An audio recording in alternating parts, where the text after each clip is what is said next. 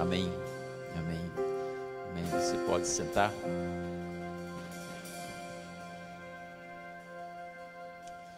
Obrigado, moça voz, mais uma vez. Muito gostoso poder cantar com vocês. É, quero agradecer todos que estão, é, não sei se é, é todos, talvez sejam todas, né? Todas que estão ajudando aí a decorar a nossa árvore de Natal. Hoje já tem mais guirlandas lá. A ideia é que todos já estivessem lá, mas se você ainda tem kits em casa para fazer, é, obrigado por você estar nos ajudando. É, a ideia é que o Natal seja de todos nós, você faça parte disso. Né? Tem gente que se dedicou bastante com muitas coisas, mas é, obrigado por aqueles anônimos ou anônimas é, que contribuíram com o nosso Natal. E eu quero te dar uma dica, é, eu te explicar uma oportunidade de um presente para você colocar debaixo da tua árvore de Natal.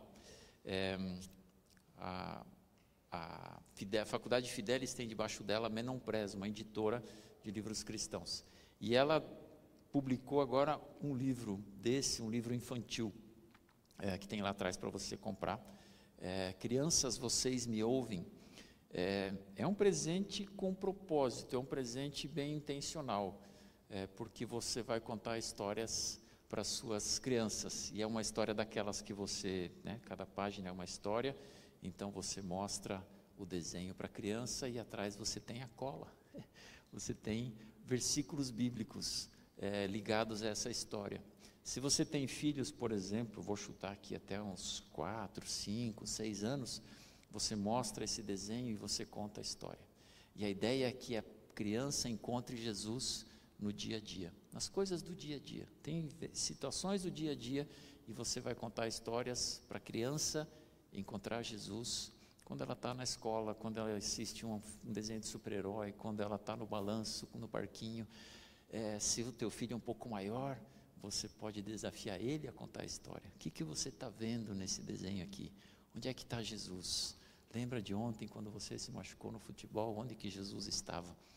Então, é, gostei demais disso aqui, eu achei que eu precisava é, dar a vocês essa oportunidade. Eu peguei alguns livros, tem lá para vender é, por 120 reais. Não é um presente tão barato assim, mas também não é um presente tão, tão pequeno, tão simples. Pai querido, obrigado pelo privilégio que nós temos de ouvir a Tua palavra. É da Tua palavra que nós queremos absorver nessa manhã os ensinamentos que tens para nós. Não somente que toquem a nossa mente, mas que toquem o nosso coração.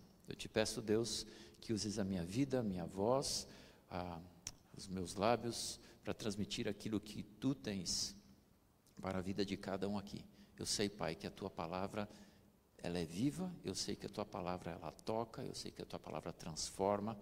Ela me transformou no processo de preparo dessa dessa mensagem. Eu te peço que cada ouvinte aqui esteja nesse momento tendo o seu coração preparado, um solo fértil para que a semente que é boa caia em solo fértil e se multiplique. Eu peço em nome de Jesus.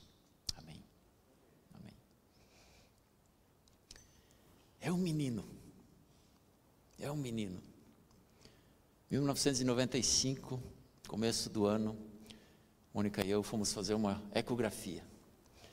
E a resposta era: é um menino. Que alegria! É um menino. E agora, o que, que a gente faz? Tem que escolher um nome. Qual é o nome desse menino? E nós tínhamos um nome para menina, por algum motivo nós tínhamos um nome para menina, pronto, mas de menino foi um pouco mais complicado. E a gente precisava definir logo o nome do, desse menino, porque é, a Mônica ia preparar uma série de coisas para esse menino.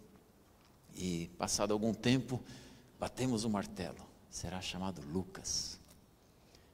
Esse menino tinha nome, o nome dele era Lucas. E a Mônica bordou um quadro desse tamanho. Lucas para colocar na porta da maternidade. Ela bordou lembrancinhas, como quase um marca-página assim. Ela bordou 30 lembrancinhas, se não me engano, para todos que fossem visitá-la na maternidade. Acho que na época era mais frequente isso de visitar na maternidade, não sei. E ela bordou, não tinha bordado ainda todos, mas a ideia era ter 30 e cada pessoa teria ali o nome de Lucas para lembrar. Obrigado por você ter vindo é, conhecer o Lucas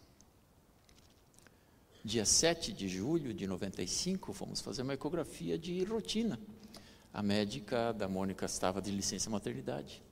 Outra médica que não conhecia o histórico, não tinha nada, simplesmente foi lá fazer ecografia e falou: A menina de vocês está bem. Oi? Não, menina de vocês está tudo bem. Por que o choque? Eu falei: Porque Lucas não é nome de menina. Como assim? Não, é uma menina. Mas era uma mocinha nova, recém, estava em formação ainda. Isso era uma sexta-feira.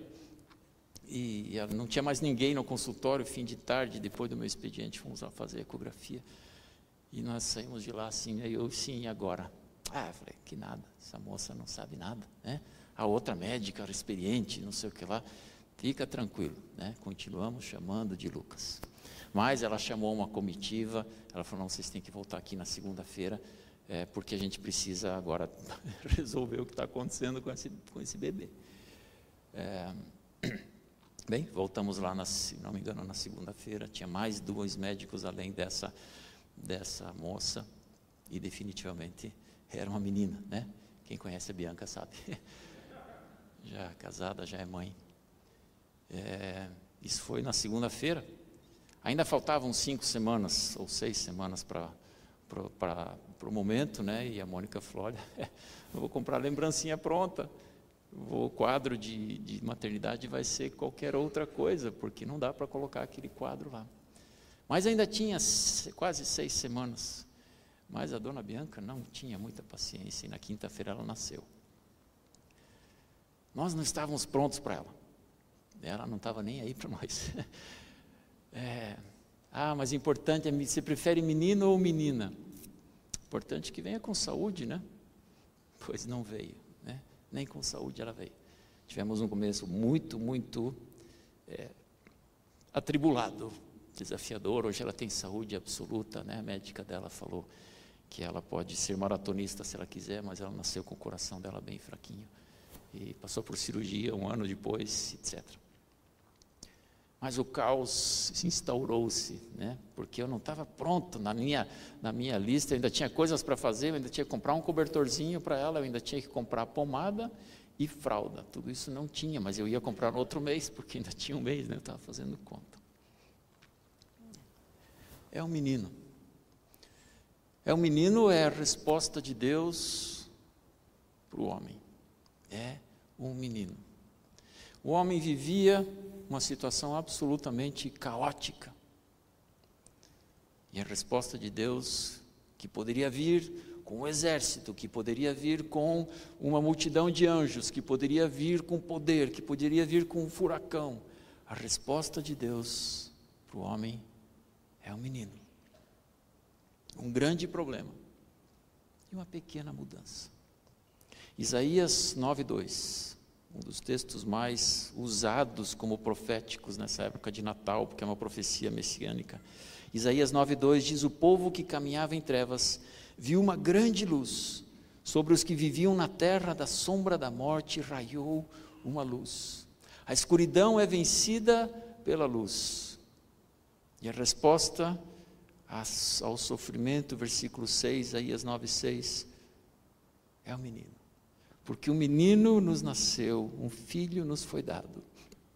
O governo está sobre seus ombros, ele será chamado maravilhoso conselheiro, Deus poderoso, Pai eterno e príncipe da paz. É um menino. O povo estava em trevas, o povo estava em escuridão, o povo estava sedento. Obrigado, com sede. o povo estava sendo humilhado. Não havia esperança. E não há oposição maior, não há duas situações mais extremas uma da outra do que a escuridão e a luz. Não há algo mais oposto, não há algo mais contraditório, não há algo mais distante do que escuridão e luz. Talvez a maior distância entre dois pontos seja a escuridão e a luz. E nós cantamos agora há pouco a luz, que outrora estava apagada, agora brilha e cada dia brilha mais. Essa é a ideia do Natal. Cada dia brilha um pouco mais. a luz que vem para vencer. O capítulo 9 de Isaías, que nós vemos, ele começa com a palavra contudo, mas, porém, todavia, contudo. Era uma coisa, mas veio outra. Contudo, veio outra. Começo de Isaías descreve o sofrimento que o povo estava e profetas eram chamados em momentos de muita, muita aflição, de muita opressão. Mas, contudo, porém, todavia, entretanto, há uma oposição há uma mudança, há uma diferença. O que é que vai mudar? O menino. Mas é só um menino. É sério que de tudo isso que nós estamos vendo é só o menino, toda a agonia do povo, todo o sofrimento será transformado por uma pequena mudança. É só um menino que vai nascer num lugar bem humilde, num lugar bem pobre, num lugar bem improvável, mas é uma pequena mudança com grandes efeitos.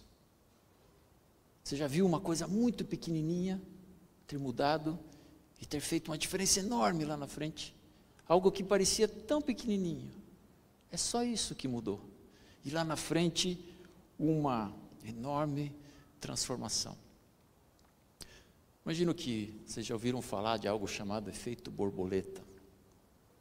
O efeito borboleta ele é um, uma teoria, uma forma de pensar dentro de algo que se chama teoria do caos. A teoria do caos é a ideia de que tudo está indo de mal a pior, de que a, a natureza está se consumindo, de que os, os planetas estão colidindo e que se deixarmos a coisa continuar, tudo vai piorar.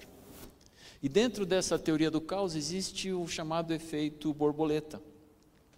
E essa expressão efeito borboleta, ele vem do bater das asas de uma borboleta, que diferença ela vai fazer lá na frente. É, 1998, estavam prevendo o, o clima, né, previsão meteorológica nos Estados Unidos. E colocaram todas as informações disponíveis no computador, um computador bastante assertivo, é, e essa é uma, é uma história real, e, e, e previram que o resultado daquilo que eles estavam observando iria gerar uma tempestade tropical na Louisiana, centro-sul dos Estados Unidos. Tempestade tropical sem grandes é, mudanças, sem grandes impactos. Mas um dos cientistas ali, ele falou, olha, nós não, inclu não, não incluímos aqui uma informação de que há uma pequena mudança na temperatura das águas do Pacífico. Mas era pouca coisa, e lá do outro lado do, do continente. E ele incluiu essa mudança lá. Com isso, o computador previu que no Alasca os ventos iriam se acelerar muito em função dessa mudança. E essa aceleração dos ventos no Alasca ia gerar uma tempestade, um furacão de consequências gravíssimas lá na Flórida, lá no sul. E foi o que efetivamente aconteceu. E ali os cientistas ficaram e falaram, mas puxa, é só essa mudança aqui, pequenininha aqui, gerou uma diferença tão grande na realidade do povo. E aí alguém perguntou, e dali vem a, a expressão do efeito borboleta. Então será que se uma borboleta bater asas no Brasil, vai gerar uma tempestade no Texas? Pequenas mudanças, com grandes impactos. Era só um menino era só um menino. Uma mudança de proporções mínimas que pode determinar diferenças em larga escala nos próximos estágios. Não estamos falando de borboletas batendo asas no Brasil, estamos falando do Filho de Deus nascer como menino. É um menino que terá o governo sobre os seus ombros. Isaías 9,4: Pois tu destruíste o jugo que os oprimia, a canga que estava sobre seus ombros, e a vara de castigo do seu opressor, como no dia da derrota de Midian.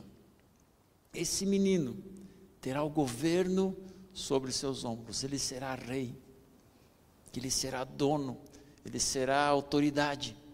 E a derrota da luz sobre as trevas, a derrota da escuridão sobre a luz.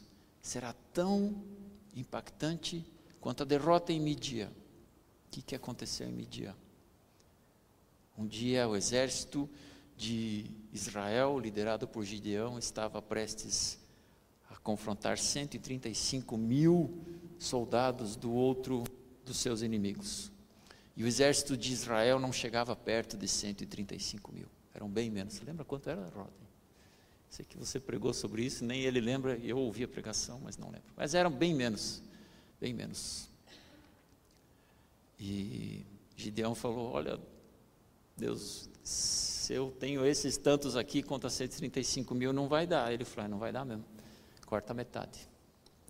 E corta mais um tanto, o processo é um pouco longo, depois pode procurar. Lá no final ele vai com 300 contra 135 mil, e você sabe quem ganhou. E, e, e, essa profecia de Isaías, ela é pós esse evento de Gideão, então ele fala: olha, o que vai acontecer lá na frente é tão impactante, é tão, é tão improvável essa vitória, quanto 300 derrotarem 135 mil. Os presentes de Deus. Temos o lindo hábito de dar presentes no Natal. Só não se endivide com isso, tá? Não dá presente que você não tem condições de comprar. Compre algo proporcional, mas é legal dar presente. Faça seus presentes, crie seus presentes. Porque é um momento que a gente celebra os presentes que nós recebemos. E os presentes estão descritos nesse, nesse texto. Um filho nos foi dado. Você recebeu um filho de presente. Presente é algo que eu não mereço receber. Presente é algo que eu não fiz nada, eu não pago por eles. Eu não mereço o presente, eu recebo. Um filho nos foi dado, é de graça, é pela graça. Seu nome será maravilhoso conselheiro. Você quer de presente um maravilhoso conselheiro? Quer para você um cara que dá conselhos maravilhosos? E o conselho que ele dá, em poucas palavras, é: pare de viver por você mesmo. Pare de viver por você mesmo. Pare de viver a partir das suas necessidades, pare de viver a partir dos seus desejos, pare de viver a partir de uma ideia, de uma mentalidade de escassez. Vem viver comigo. Eu sou o Rei dos Reis, eu sou dono de todas as coisas mas ele é um maravilhoso conselheiro e isso me incomodou por um bom tempo. Eu falei, porque eu, e muitos de vocês, talvez todos nós, um dia já demos conselhos. Pessoas às vezes até vêm me falar comigo para um aconselhamento. E eu falei, mas se eu sou um conselheiro e Deus é um conselheiro, claro, Ele é maravilhoso, não estou me comparando com Ele, mas o, o, o lance do conselheiro é, é, é assim. É, Pastor, o que, que você acha disso? Hum, isso. Ah, tá bom, vou ver o que eu faço. Não é assim? A pessoa não vem pedir conselho, e aí, ok, eu vejo o que eu faço. E me incomodava ver Jesus como esse conselheiro. Mas é bem assim que acontece. Ele é um maravilhoso conselheiro. Ele tem conselhos fantásticos para mim e ele me dá um conselho, eu fico olhando, hum, é, vou ver o que eu faço. Mas será que não. Mas, pastor, será que não mudou isso aí já? Será que hoje em dia já não é diferente? Será que essa, essa, essa tua interpretação da Bíblia não é meio antiquada? Será que eu não posso fazer do meu jeito? Ele é um maravilhoso conselheiro. E conselho, até certo ponto, é convite. Eu, eu, eu, eu, eu interpreto a nossa vida de cristãos, até certo ponto, como uma vida de convite, como um convite explícito, que as outras pessoas me observem e vejam, hum, ali é um pouco diferente. O jeito que ele lida com a sua esposa, o jeito que ele trata seus filhos, as suas finanças, seus relacionamentos, que será que ele tem de diferente? É um convite. A nossa adoração é um convite. E conselho é convite. Eu estou te convidando. Eu sei que eu não acerto sempre, mas pessoas, quando vêm pedir conselhos, eu falo: olha, eu estou te convidando.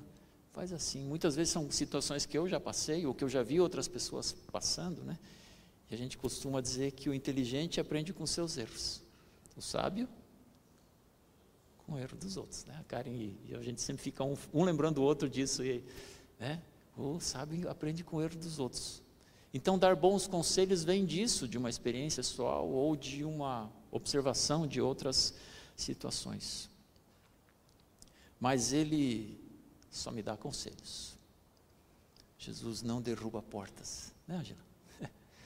Jesus não derruba portas, ele, ele bate, ele quer ser convidado, ele se dispõe ao convite. Se você quiser me convidar, eu estou disposto, mas eu não vou chutar a porta, eu não vou derrubar a sua porta. O que eu tenho para você são conselhos maravilhosos. Mas não é só isso.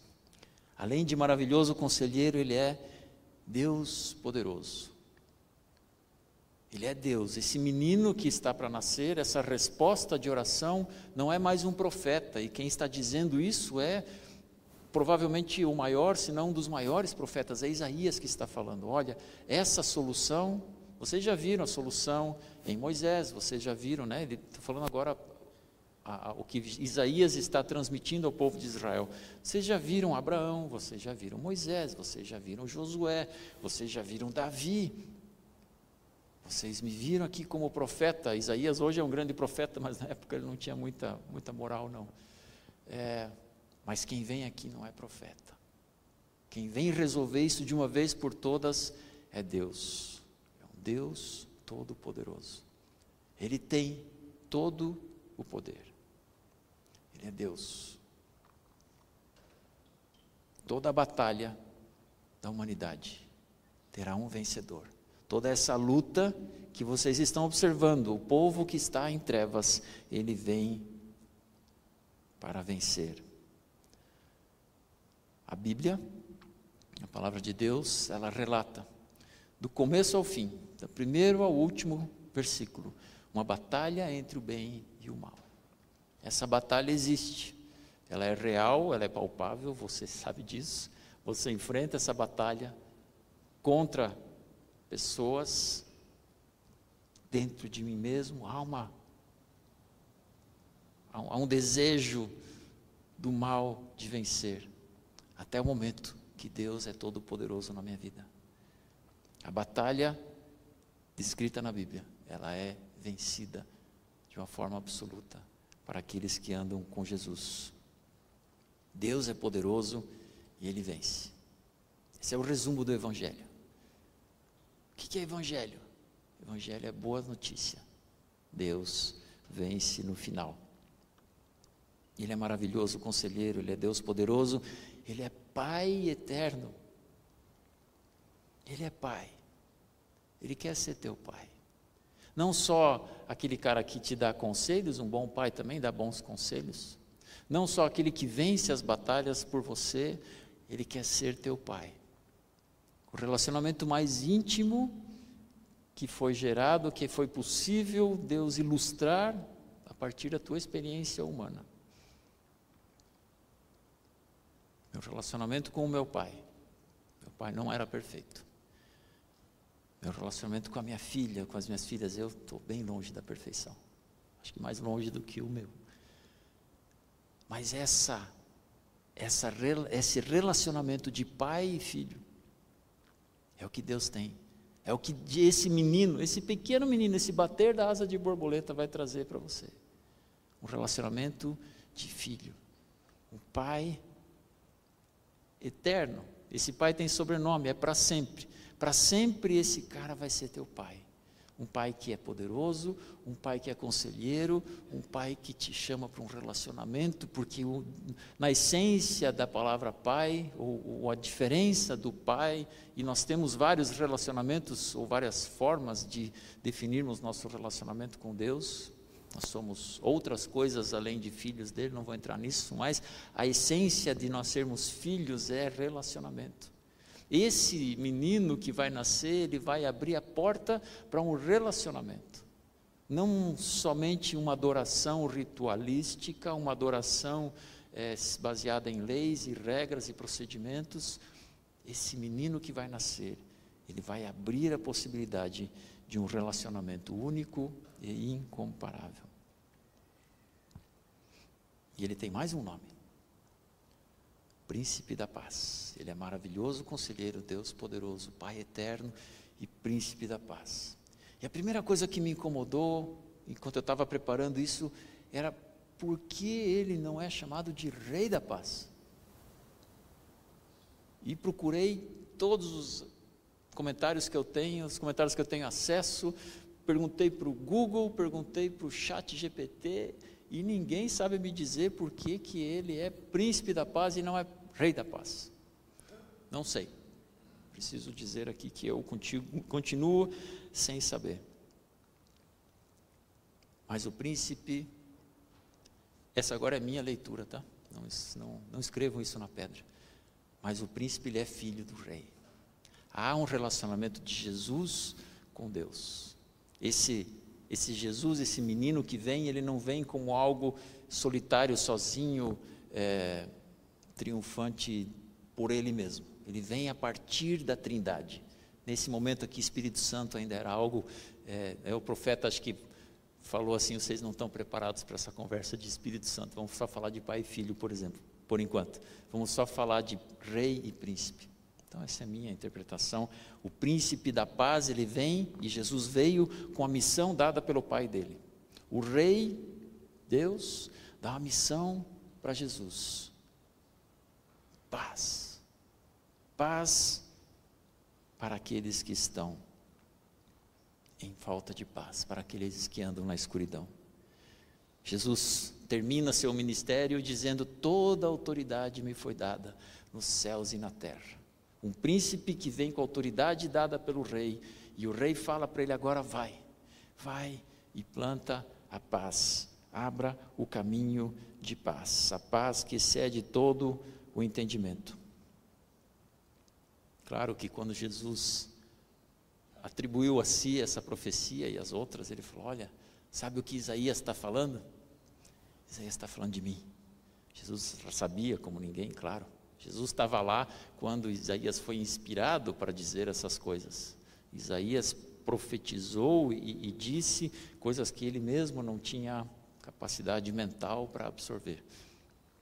Simplesmente porque estava sendo inspirado pelo Espírito Santo, coisas sobrenaturais, coisas que iam muito além do seu entendimento.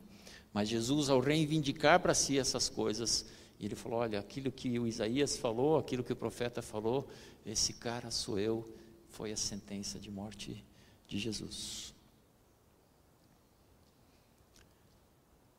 Se esse menino nasceu, se a luz vence as trevas, se ele é um maravilhoso conselheiro, se ele é um pai eterno, ou pai da eternidade, alguns, algumas traduções, se ele é príncipe da paz,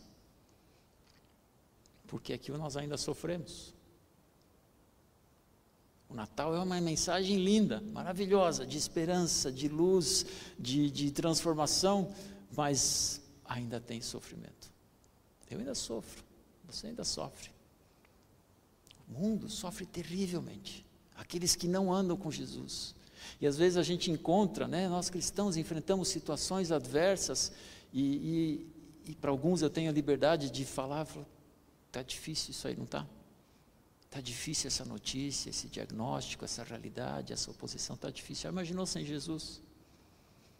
Já imaginou isso que você está passando sem Jesus? Se aquele pequeno menino gerou tanta transformação, se ele é a luz, por que é que ainda há escuridão?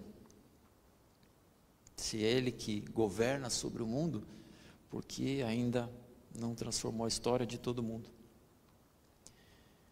E tem uma nota de rodapé na mensagem de Natal, uma coisa que Lucas escreve meio ampassant, assim, meio no detalhe, quando Jesus nasce. Estava preparado o tempo, Jesus também, como um bebê típico, né, não espera as coisas lá fora estarem prontas. Ele vai nascer na hora que estiver pronto. E Lucas 2:6 diz assim: Enquanto estavam lá, chegou o tempo de nascer o bebê. E ele deu à luz, e ela, desculpa, deu à luz o seu primogênito, Maria. Né? envolveu em panos, se colocou numa manjedoura, num coxo, porque não havia lugar para eles na hospedaria. Você e eu ainda sofremos porque Jesus ainda não encontrou lugar em todas as situações. Porque ainda tem gente lá fora que diz o não para Jesus. E alguns dos nossos sofrimentos são porque pessoas ainda não encontraram Jesus. E esses nãos de Jesus, e hoje, né, Angela, na, na nossa introdução, ela ali na, na roda de oração, ela, ela trouxe exatamente essa reflexão de quantos nãos foram ditos para Jesus, porque eu não creio, ou não faz sentido que José tenha batido numa hospedaria e falado, ai Maria, isso aqui não vai dar certo não. Hum, ó vida, ó azar, não vai dar certo. Bateu lá, não deu, ah, não tem lugar para nós. Ele deve ter ido em vários lugares. Ele deve ter batido em todos os hotéis, ele deve ter olhado no Google lá, daí a gente primeiro né, procura lá cinco estrelas né, no review do Google. Né? Ah, não tem nenhum cinco estrelas, vamos pegar um com quatro estrelas. Vamos pegar o com três, mas vamos ver o que, que o pessoal está reclamando. Não, ele foi em todas. Ele foi em todos os lugares que tinha, só que o bebê estava nascendo, chega uma hora que não é, não dá mais tempo. E aí ele foi num lugar, tem lugar aí, e a mesma resposta: não tem. Mas e se eu pudesse ficar lá no estábulo junto com os animais? Arranje um sim para mim. Ele só tinha ouvido nãos. E Jesus ouve muito não. Se você não gosta de ouvir não, calcule o que é ser Jesus nesse mundo. Porque Jesus ouve não o tempo todo. Ele dá maravilhosos conselhos para nós o tempo todo. Ele vem ser Deus poderoso para vencer as nossas batalhas o tempo todo. Ele vem ser Pai eterno para ter um relacionamento comigo o tempo todo. E volta e meia eu digo não, volta e meia você diz não. Eu quero do meu jeito, agora eu não tenho tempo, eu prefiro ficar no Instagram, eu prefiro é, fazer as coisas, né, gastar porque a vida é agora, eu prefiro, sei lá manter o meu rancor aqui, porque eu ainda quero judiar dessa pessoa um pouquinho aqui no meu coração. Ser Jesus não deve ser fácil. Mas aquele último não, é, o último não que ele recebeu, eu não sei agora, né? Se, se José insistiu ou se o dono da hospedaria falou, mas em algum lugar eles encontraram e falaram, cara, o que eu tenho ali, no estábulo. E essa, esse dono dessa hospedaria, hoje tá, faz parte da história. Graças a Deus que a gente não sabe onde é, tem gente que diz que sabe, mas não sabe. Né? Se paga para ir lá nesse lugar que dizem que sabe, mas não é. Né? É, é mais ou menos que nem 25 de dezembro. Né? A gente não sabe quando Jesus nasceu, só sabe que a data está errada. Né? Mas esse cara fez história. Porque o primeiro não se transformou num sim. Era um sim, tá. Foi deitado numa manjedoura. A manjedoura é um nome bonito para um coxo. Um coxo. O Rei dos Reis, a maior autoridade da face da terra, não derruba portas. Ele se oferece a ser convidado. Ele bate na porta. Apocalipse diz: Eis que estou à porta e bato. Está falando da igreja, mas vale para você e vale para mim. Ele está à porta, batendo, querendo ser Deus poderoso, querendo me dar maravilhosos conselhos, querendo ser meu Pai, querendo ser Deus forte.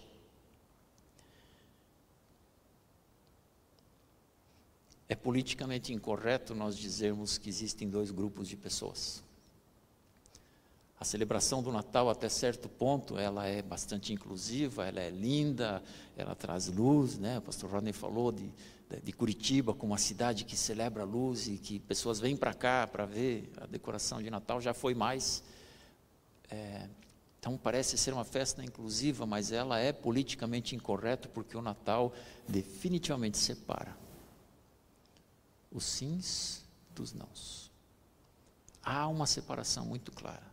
Não podemos negar que quando nós dizemos que Natal é celebração do Filho de Jesus, nós estamos dizendo: há aqueles que seguem os conselhos maravilhosos e há aqueles que não seguem, há aqueles que têm um relacionamento com o Pai e há aqueles que não têm, há aqueles que deixam que Deus lute por eles como Deus forte e há aqueles que não. Há uma separação entre escuridão e luz. Essa é a mensagem da Bíblia e essa é a mensagem do Natal. A Bíblia descreve a natureza de Deus. Quer conhecer a Deus? Leia a Bíblia. Você vai entender quem é Deus. Você vai ver a natureza de Deus.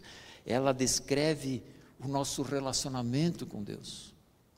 A Bíblia descreve como o homem se relaciona com Deus. E cada uma das narrativas, cada um dos livros, de, inclusive cantares, inclusive lamentações e números, e os livros mais antipáticos da Bíblia, falam de um relacionamento com Deus. Mas não é só isso. Falam de como corrigir o nosso relacionamento com Deus. Porque o homem está na escuridão, mas um filho nos foi dado. O resultado, no centro de tudo, está o menino.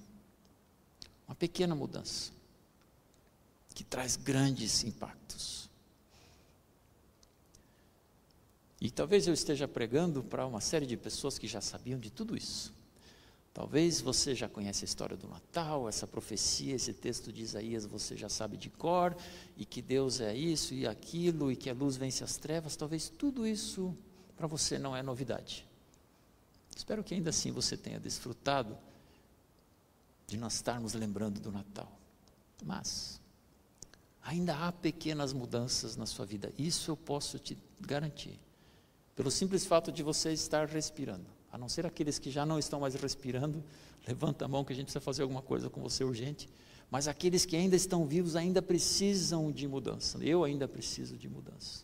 Ainda há um, um efeito borboleta, né? ainda há uma pequena mudança na minha vida necessária. Só vai terminar o dia que meu coração parar de bater. Não deixe o Natal passar nessa. Não sei como é a sua realidade. Para alguns, essa época é mais, de mais aceleração, de mais compromissos, de mais correria em função de encerramento de ano e planejamento do ano que vem. Para outros, é, para alguns eu falo assim, e aí, como é que está a correria? Eu falo, eu queria estar tá correndo, mas no meu ramo de negócios é uma época mais parada, então não sei como está para você.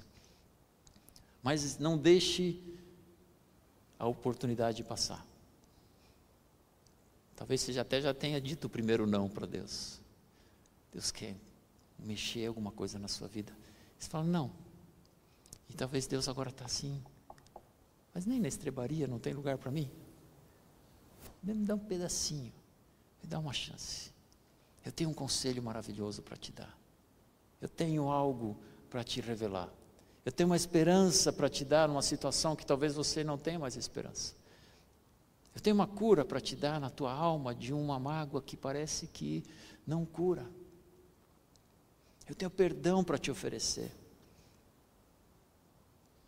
Talvez tenha alguém aqui, não sei porque o Espírito Santo está me falando sobre me perdoar.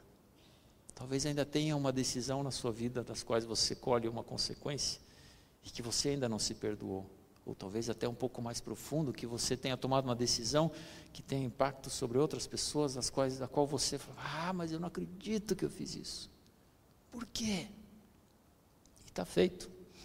Está aí um milagre que Deus não vai fazer, Deus não vai mudar o teu passado.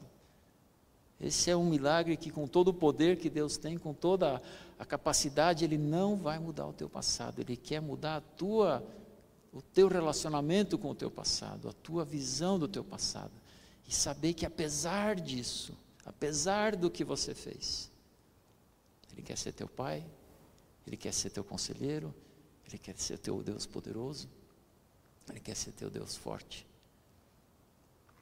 Que tal pegar o Natal para com essa com essa abordagem, com essa pegada de se perdoar?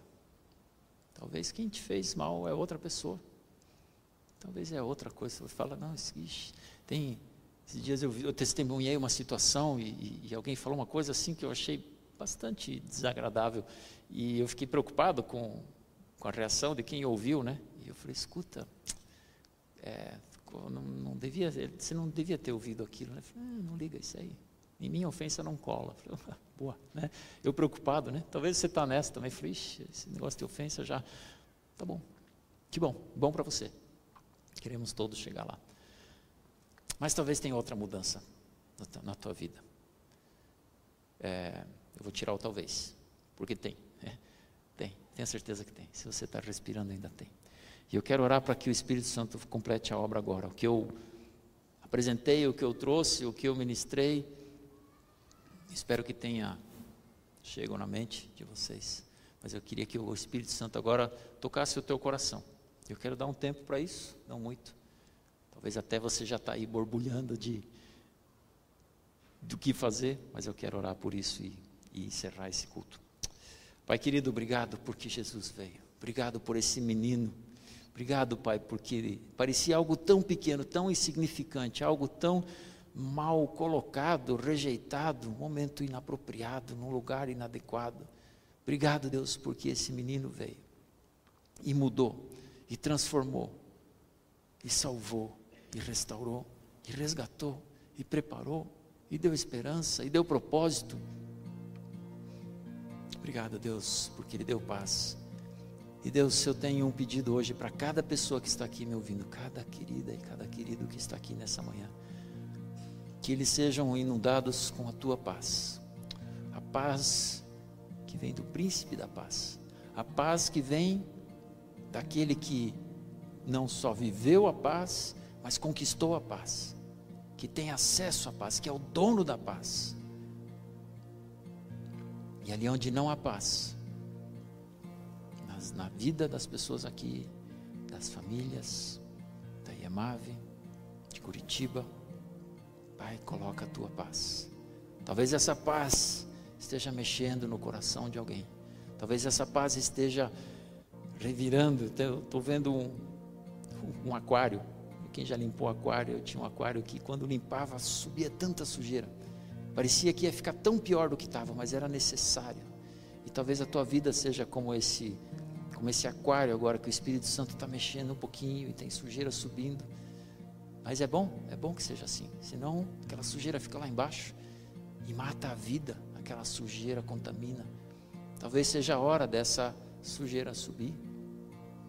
Espírito Santo, com todo o seu carinho, todo o seu cuidado, possa ir limpando, limpando, limpando, para que haja vida, para que haja cor, para que haja alegria, para que haja pujança. Obrigado, Deus. Pai, eu peço que o teu Espírito complete a obra, toda a obra que ele começou, organizando e preparando esse culto, toda a obra que ele começou inspirando cada pessoa que estava aqui de alguma forma com alguma responsabilidade. Pai, obrigado por esse time que se envolveu aqui nessa manhã mais uma vez. Completa a obra, Pai. Completa a obra.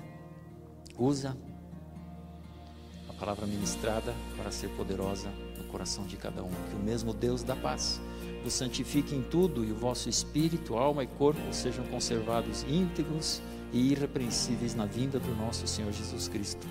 Fiel que vos chama o qual também o fará. Em nome de Jesus. Amém. Amém.